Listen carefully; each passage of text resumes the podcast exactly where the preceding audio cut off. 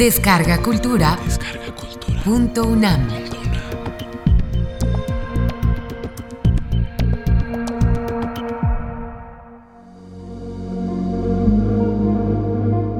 Mi vida con la ola. Octavio Paz.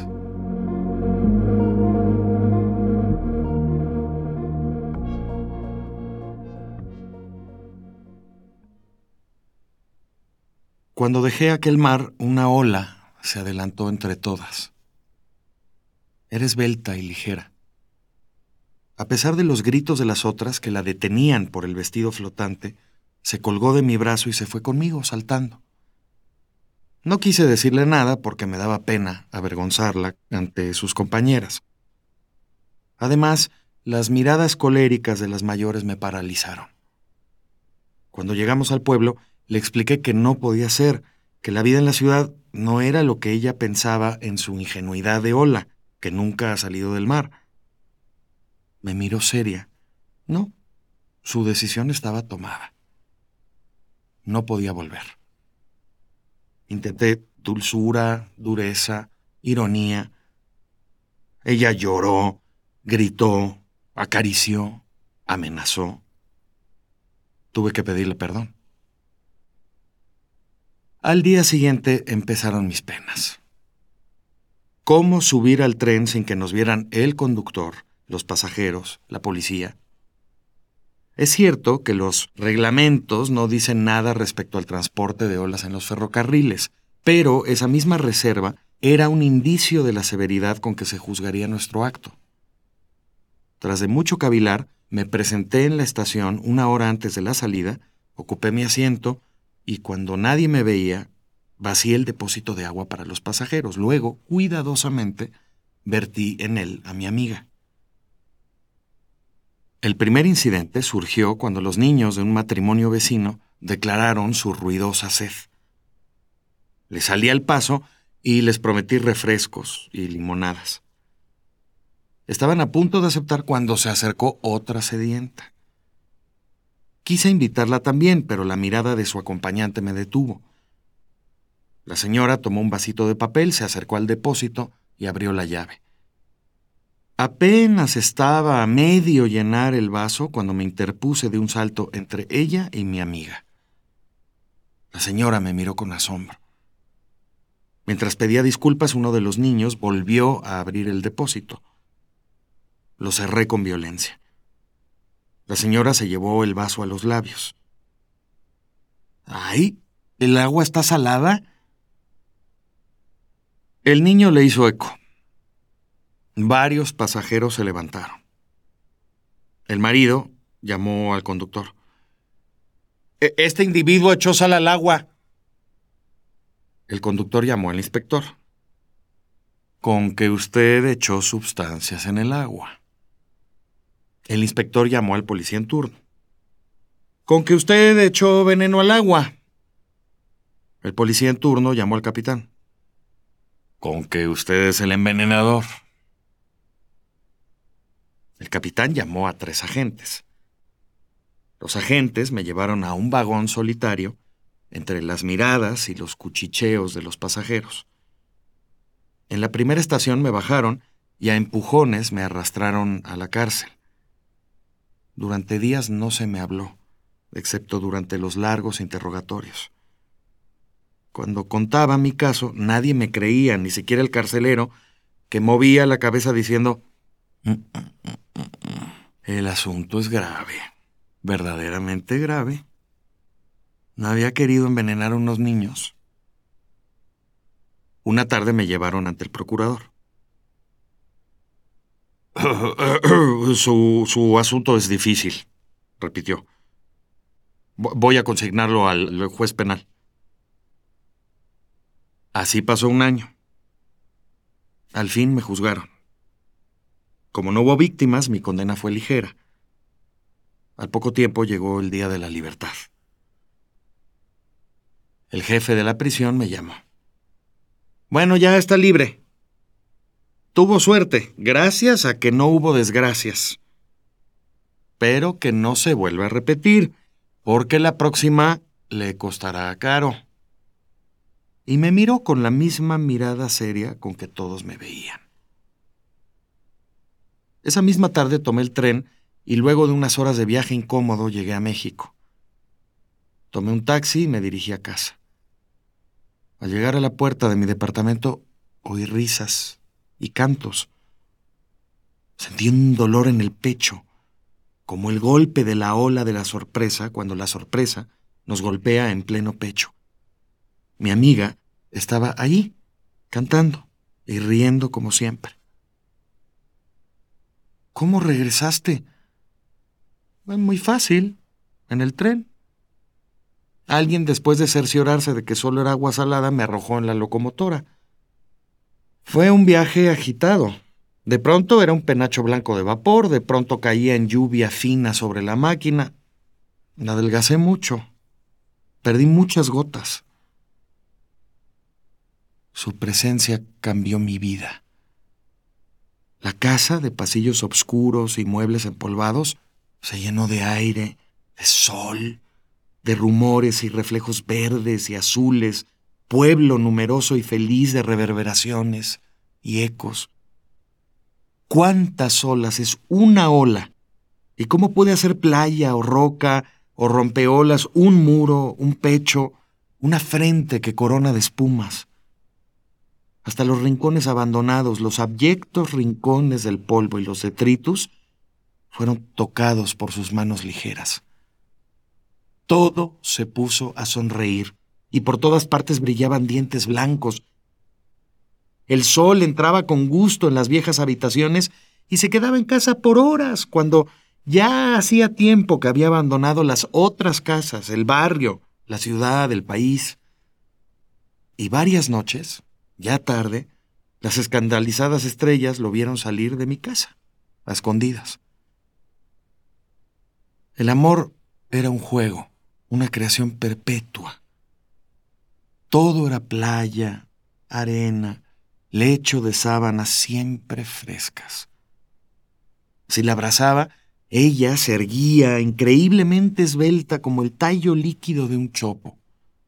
Y de pronto, esa delgadez florecía en un chorro de plumas blancas, en un penacho de risas que caían sobre mi cabeza y mi espalda y me cubrían de blancuras. O se extendía frente a mí, infinita como el horizonte, hasta que yo también me hacía horizonte y silencio.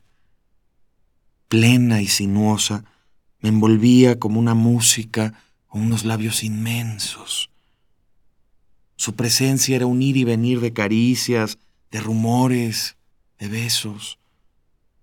Entraba en sus aguas, me ahogaba a medias y en un cerrar de ojos me encontraba arriba, en lo alto del vértigo, misteriosamente suspendido para caer después como una piedra y sentirme suavemente depositado en lo seco, como una pluma.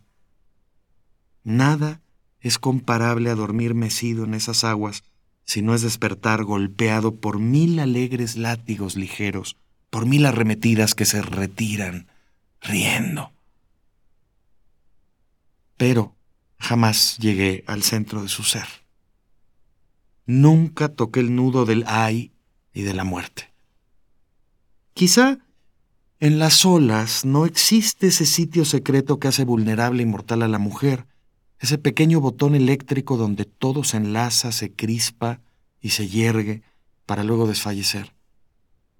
Su sensibilidad, como la de las mujeres, se propagaba en ondas, solo que no eran ondas concéntricas, sino excéntricas, que se extendían cada vez más lejos hasta tocar otros astros. Amarla era prolongarse en contactos remotos, vibrar con estrellas lejanas que no sospechamos. Pero su centro... Mm, no. No tenía centro, sino un vacío parecido al de los torbellinos, que me chupaba y me asfixiaba. Tendidos, el uno al lado del otro, cambiábamos confidencias, cuchicheos, risas. Hecha un ovillo caía sobre mi pecho y allí se desplegaba como una vegetación de rumores. Cantaba mi oído, caracola. Se hacía humilde y transparente, echada a mis pies como un animalito, agua mansa. Era tan límpida que podía leer todos sus pensamientos. Ciertas noches su piel se cubría de fosforescencias y abrazarla era abrazar un pedazo de noche tatuada de fuego. Pero se hacía también negra y amarga. A horas inesperadas mugía, suspiraba, se retorcía. Sus gemidos despertaban a los vecinos. Al oírla, el viento del mar se ponía a rascar la puerta de la casa o deliraba en voz alta por las azoteas. Los días nublados la irritaban. Rompía muebles, decía malas palabras, me cubría de insultos y de una espuma gris y verdosa. Escupía, lloraba, juraba, profetizaba. Sujeta a la luna, a las estrellas, al influjo de la luz de otros mundos, cambiaba de humor y de semblante, de una manera que a mí me parecía fantástica, pero que era fatal como la marea. Empezó a quejarse de soledad. Llené la casa de caracolas y conchas, de pequeños barcos veleros, que en sus días de furia hacían naufragar junto con los otros, cargados de imágenes que todas las noches salían de mi frente y se hundían en sus feroces o graciosos torbellinos. Cuántos pequeños tesoros se perdieron en ese tiempo. Pero no le bastaban mis barcos, ni el canto silencioso de las caracolas. Tuve que instalar en la casa una colonia de peces. Confieso que no sin celos los veía nadar en mi amiga, acariciar sus pechos, dormir entre sus piernas, adornar su cabellera con leves relámpagos de colores. Entre todos aquellos peces había unos particularmente repulsivos y feroces, unos pequeños tigres de acuario, de grandes ojos fijos y bocas hendidas y carniceras. No sé por qué aberración, mi amiga se complacía en jugar con ellos, mostrándoles sin rubor una preferencia cuyo significado prefiero ignorar. Pasaba largas horas encerrada con aquellas horribles criaturas. Un día no pude más. Eché abajo la puerta y me arrojé sobre ellos ágiles y fantasmales, se me escapaban entre las manos mientras ella reía y me golpeaba hasta derribarme. Sentí que me ahogaba. Y cuando estaba a punto de morir, morado ya, me depositó suavemente en la orilla y empezó a besarme, diciendo no sé qué cosas. Me sentí muy débil, molido y humillado, y al mismo tiempo la voluptuosidad me hizo cerrar los ojos porque su voz era dulce y me hablaba de la muerte deliciosa de los ahogados. Cuando volví en mí, empecé a temerla y a odiarla. Tenía descuidados mis asuntos. Empecé a frecuentar a los amigos y reanudé viejas y queridas relaciones. Encontré a una amiga de juventud. Haciéndole jurar que me guardaría el secreto, le conté mi vida con la ola. Nada conmueve tanto a las mujeres como la posibilidad de salvar a un hombre. Mi redentora empleó todas sus artes, pero ¿qué podía una mujer, dueña de un número limitado de almas y cuerpos, frente a mi amiga, siempre cambiante y siempre idéntica a sí misma en sus metamorfosis incesantes? Vino el invierno. El cielo se volvió gris la niebla cayó sobre la ciudad. Llovía una llovizna helada. Mi amiga gritaba todas las noches. Durante el día se aislaba, quieta y siniestra, mascullando una sola sílaba, como una vieja que rezonga en un rincón. Se puso fría. Dormir con ella era tiritar toda la noche y sentir cómo se helaban paulatinamente la sangre, los huesos, los pensamientos se volvió honda, impenetrable, revuelta. Yo salía con frecuencia y mis ausencias eran cada vez más prolongadas. Ella, en su rincón, aullaba largamente. Con dientes acerados y lengua corrosiva roía los muros, desmoronaba las paredes. Pasaba las noches en vela haciéndome reproches. Tenía pesadillas, deliraba con el sol, con playas ardientes. Soñaba con el polo y en convertirse en un gran trozo de hielo navegando bajo cielos negros en noches largas como meses. Me injuriaba, maldecía y reía, llenaba la casa de carcajadas y fantasmas.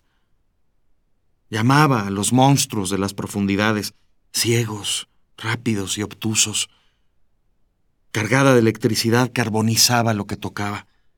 De ácidos, corrompía lo que rozaba. Sus dulces brazos se volvieron cuerdas ásperas que me estrangulaban. Y su cuerpo, verdoso y elástico, era un látigo implacable que golpeaba, golpeaba, golpeaba.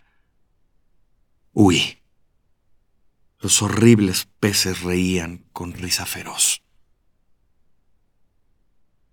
Allá, en las montañas, entre los altos pinos y los despeñaderos, respiré el aire frío y fino como un pensamiento de libertad.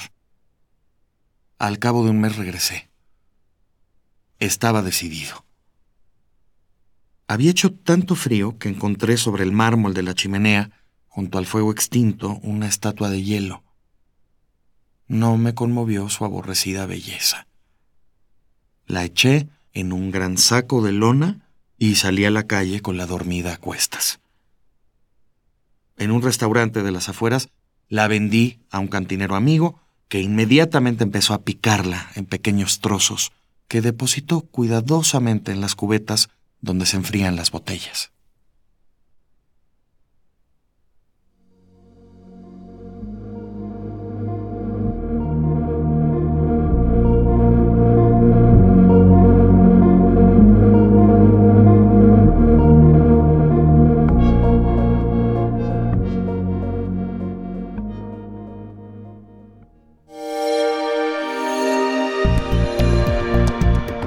Descarga Cultura. Descarga Cultura. Punto UNAM.